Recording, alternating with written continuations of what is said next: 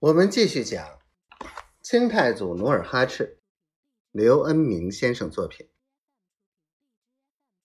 嗖嗖，趁侯大胡子行将下马之机，皇太极弯弓搭箭，一箭射中侯大胡子的咽喉。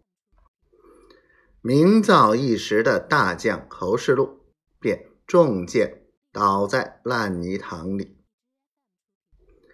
明军的左右卫队见主帅侯世禄落马，立刻蜂拥而上。侯世禄的几个亲信跳进泥塘，趁侯世禄尚有一口气，便把他架上马背，拨马回城。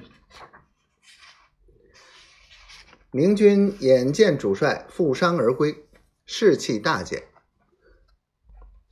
不一会儿，只见大小明军。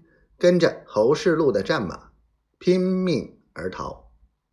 这时，满洲军趁势杀去，明军大败。此次参战的朱方良本无心恋战，可惜身为总兵不能做主，再加之袁经略持有尚方宝剑，不从者力斩，他不能不从。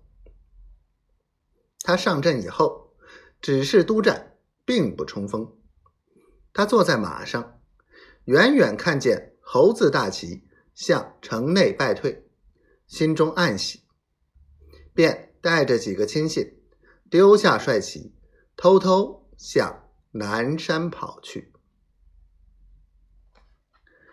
朱方良率领的一路大军，眼见主帅难逃，便紧随其后。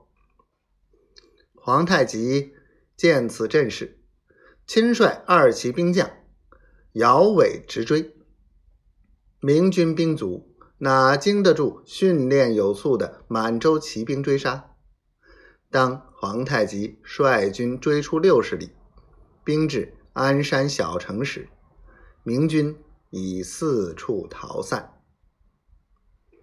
傍晚，皇太极回到辽阳。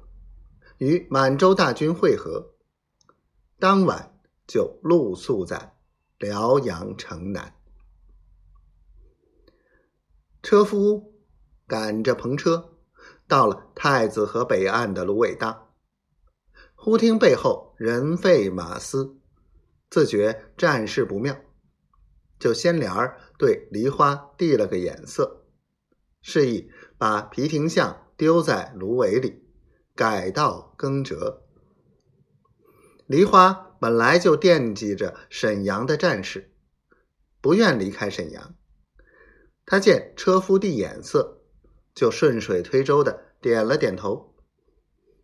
于是车夫把睡得昏昏沉沉的皮廷相拖下车，丢在芦苇荡，挥起鞭子，向太子河下游走去。